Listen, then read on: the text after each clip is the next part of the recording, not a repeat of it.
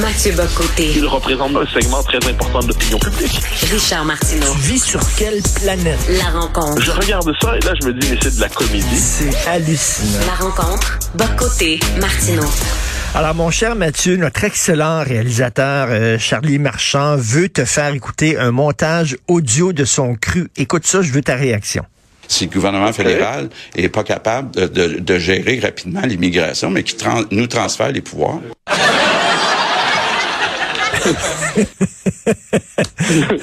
T'en penses- quoi? c'est plutôt réussi, ça. Et on pourrait effectivement la citer, on pourrait, c'est quand même assez réussi, parce que dans les faits, c'est un peu ça. C'est-à-dire François Legault qui fait des rodomontables, qui fait des, gestes, euh, des, des, il bombe le torse, et une fois que ça n'a pas fonctionné comme effet, ben, il rentre chez lui. C'est le gars qui dit euh, Retenez-moi sinon je fais malheur, retenez-moi sinon je fais malheur. Mais personne ne te retient. et, et on est un peu là-dedans. Mais c'est, c'est, c'est triste, hein. C'est triste, cela dit, parce que à l'échelle du, je dirais, du Québec, depuis Lucien Bouchard, euh, aucun premier ministre du Québec n'a eu autant de pouvoir, pas simplement à cause de sa majorité parlementaire, mais de la confiance investie par la population en son premier ministre, qui a été euh, capable de euh, chasser les libéraux, qui nous a donné de la laïcité, qui a redonné un peu de fierté nationale aux Québécois, puis qui, qui fondamentalement, on ne doute pas du fait que François Legault soit un homme du Québec d'abord. Et puis, on a de bonnes raisons de croire qu'au fond de lui-même, il demeure convaincu que ce serait mieux que le Québec se gouverne plutôt qu'il soit gouverné par d'autres. Mais c'est comme s'il avait renoncé, je ne sais pas si c'est à ses idéaux, mais s'il avait renoncé au pouvoir québécois et qu'il gérait désormais tranquillement euh, une société en voie de régression politique, qu'il consentait à cette régression politique, probablement en regret, probablement avec quelques tristesses, mais il consentait à notre, euh, je dirais, notre impuissance, parce que dans les faits, ce qu'il nous dit ici, c'est la pression migratoire exercée par les clandestins, la- l'immigration illégale du chemin Roxham. Eh bien, c'est une pression sur le, non seulement sur le, comment dire, sur le, système scolaire à Montréal, sur le logement, sur le système de santé.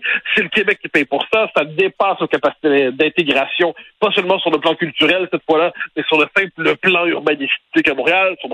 et tout ça, et tout ça finalement, eh bien, ça donne rien. Parce que si Ottawa dit non, eh bien, on a Ben- décidé d'avance de ne rien faire.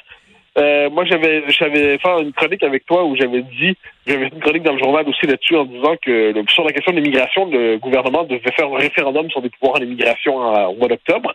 Euh, de la même manière, sur le chemin Roxham, il devrait entrer en rapport de force avec Ottawa, mais dans un rapport de force, vous devez montrer que vous êtes prêt à aller plus loin. Or, le gouvernement du Québec n'est pas prêt à aller nulle part. Et ben, à partir de là, ben, Ottawa dit oui, oui, on vous a écouté, merci, au revoir. Et écoute, le montage euh, sonore de Charlie me, me, me donnait une idée de chronique pour samedi, peut-être dans le journal, où euh, tu sais qu'il y a Louis Saillant et Pierre Huet qui vont faire revivre le personnage de Symphorien hein, au théâtre. Il va y Ah bon? avoir une pièce de savais pas. théâtre sur Symphorien. Et je trouve que ben, François Legault, avec tout le respect que je lui dois, il y, a, il y a un petit côté Symphorien, c'est-à-dire que Symphorien finissait toujours par être le dindon de la farce. Euh, euh, tout le monde riait de lui à la fin. Euh, euh, il voulait changer les choses, puis finalement, c'était lui à la fin qui était l'éternel loser, Symphorien. C'est un Ben, peu ça, là. De, de mémoire, euh, comment s'appelle-t-il? Christian Saint-Germain, euh, l'essayiste, avait écrit quelques livres où il euh, faisait de Symphorien la série de, de mémoire, parce que j'ai- j'ai- je les ai Ah pas oui. depuis un certain temps, mais il faisait de Symphorien le personnage qui incarnait bien la condition québécoise. Ah oui. Et, euh, et de ce point de vue, ben, nous y sommes probablement encore. C'est terrible parce que on a été élevé. Euh, tu moi, j'ai- pas été élevé dans le vieux Canada français. J'en avais le souvenir par ma mère, j'en avais le souvenir par une partie de ma famille, mais j'ai été élevé vraiment dans, dans le Québec national moderne. Mon Québec euh, infiniment celui d'avant 1960. C'était le Québec de la résistance, de la survivance, de l'enracinement. On a tenu bon.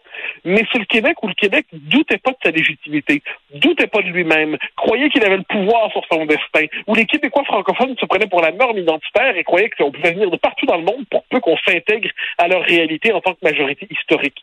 Euh, c'est un Québec qui se disait qu'il y avait deux destins possibles, soit euh, un traitement euh, être vu comme société distincte dans le Canada, ou fondamentalement, puis même au-delà de ça, on pensait tous que ça allait finir par l'indépendance. Au fond de nous-mêmes, on avait, on avait été socialisés euh, politiquement et culturellement pour être les enfants d'un Québec souverain. Et là, on entre dans un nouveau Québec qui retombe, je dirais, dans la la survivance de jadis, mais sans les reins solides de la survivance de jadis. Donc c'est la survivance, mais sans les assises, euh, autant je dirais euh, identitaires, religieuses, familiales, qui avaient permis la survivance. Maintenant, c'est la survivance dans le vide, et on se demande comment on va pouvoir tenir dans ce contexte-là. Et avant, quand on, on, faisait des demandes et on arrivait le point sur la table, on espérait qu'on puisse, euh, qu'on se fasse répondre oui. Maintenant, on sait qu'on va se faire répondre non. C'est comme une pièce de théâtre qu'on joue. On sait l'issue de la pièce de théâtre, on sait comment ça va finir, on sait que Olivier Guimont va échapper son coffre à outils sur ses pieds puis il va crier, euh, mais on joue la pièce de théâtre quand même. C'est très ben, particulier. c'est notre seule manière, je pense, parce que le, le, Québec est fondé sur faire croire. La culture politique du Québec est une culture du faire croire. Comment ça fonctionnait? Ben, autant des, où on se faisait croire qu'il y avait deux peuples fondateurs, alors que pour le Canada anglais, il y avait un peuple fondateur, c'était le Canada anglais, puis il y avait une réserve francophone au Québec, c'était les, les, Québécois francophones. Il n'y avait pas d'ambiguïté sur le fait que c'était eux le peuple fondateur. Mais nous, on s'était fait croire que le Canada était fondé sur deux peuples fondateurs puis deux nations. Et toute seule manière d'accepter mentalement de vivre dans ce pays-là, c'était de nous faire croire qu'il y avait une possibilité que ça débouche comme ça. Mais aujourd'hui, on est dans une nouvelle étape du faire croire, mais c'est un faire croire diminué. C'est le, faire croire du on va faire croire qu'on va faire des demandes à Ottawa. On va se faire croire qu'on va faire pression. On va se faire croire qu'on va dire qu'on n'est pas content. Mais là, on n'est même plus, faut comprendre, on n'est même plus dans cette idée où on se fait croire qu'on est à deux dans le pays. On est dans le moment où on se fait croire qu'on a peut-être un rapport de force pour négocier les conditions minimales de notre autonomie sur le mode survivance.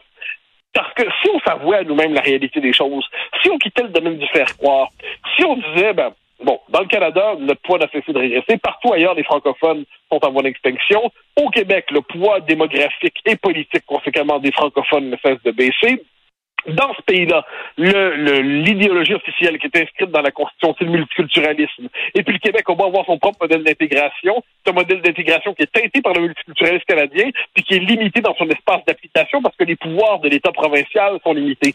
Si on se disait qu'au-delà de nos discours, on fait pas se faire croire que oui, le Québec, la langue officielle, c'est le français, c'est vrai. Mais si dans les faits, on constatait que l'État québécois lui-même participe à l'anglicisation de la population, et c'est un État français officiellement, mais bilingue de facto, si on se cessait de se faire croire de regarder la réalité en face, on serait devant deux options.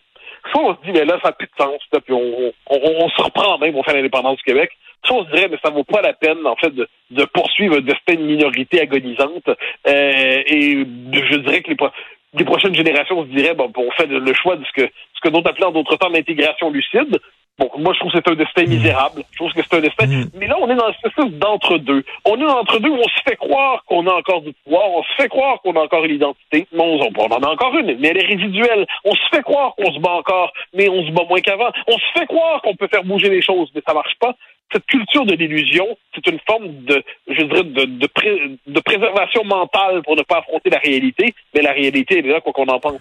En terminant, euh, Mathieu, tu vas être déçu de moi. Tu seras pas content de moi, mais regarde. Les Autochtones veulent être exemptés de la loi 96, OK?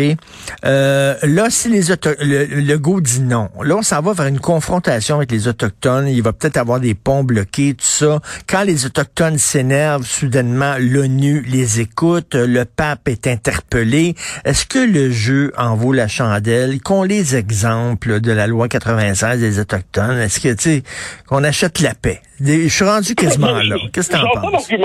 J'entends l'argument. Euh, je le trouve recevable, c'est-à-dire pour des raisons pragmatiques. Une fois que c'est dit, je ne tolère pas l'argumentaire utilisé par des leaders euh, amérindiens hmm. qui nous disent que c'est un génocide culturel. non, non, ça, ça n'a pas de sens. Que, le, français est une langue coloniale. Les, les gars, l'anglais aussi à ce compte-là.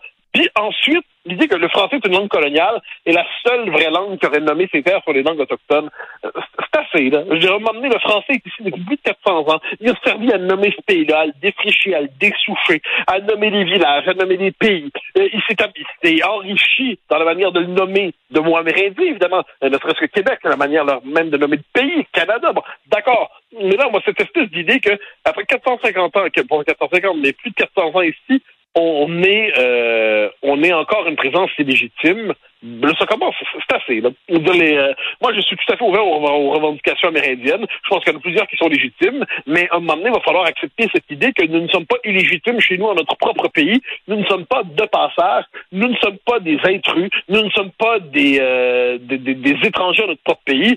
C'est assez. Ensuite, c'est pour des raisons pragmatiques. On se dit, tout comme Paris a renoncé à faire Grande Baleine en 94-95 pour éviter d'avoir un conflit avec les, les, les mmh. Amérindiens au moment de la mmh. préparation du référendum. Mm. Si le prix à payer, c'est ça, moi j'accepte l'argument. Ça reste à voir jusqu'où ça irait, mais sur le fond des choses, euh, les arguments utilisés pour faire mettre en échec le projet de loi 96 sont, sont, sont, sont insensés et sont absurdes. Et sur le fond des choses, ensuite, il faut que ce projet de loi-là, qui est un projet de loi, comme j'aime dire, cul de jatte et manchot, euh, avance néanmoins, parce qu'en dernière instance, on lui greffera des bras, on lui greffera des jambes, puis on essaiera d'en faire quelque chose au fil du temps, parce que la situation linguistique est telle qu'en ce moment, on est dans une dynamique de régression accélérée. C'est bien dit, puis effectivement, génocide culturel. S'il vous plaît, modérez vos transports. Merci beaucoup, Mathieu. À demain. Bye bye.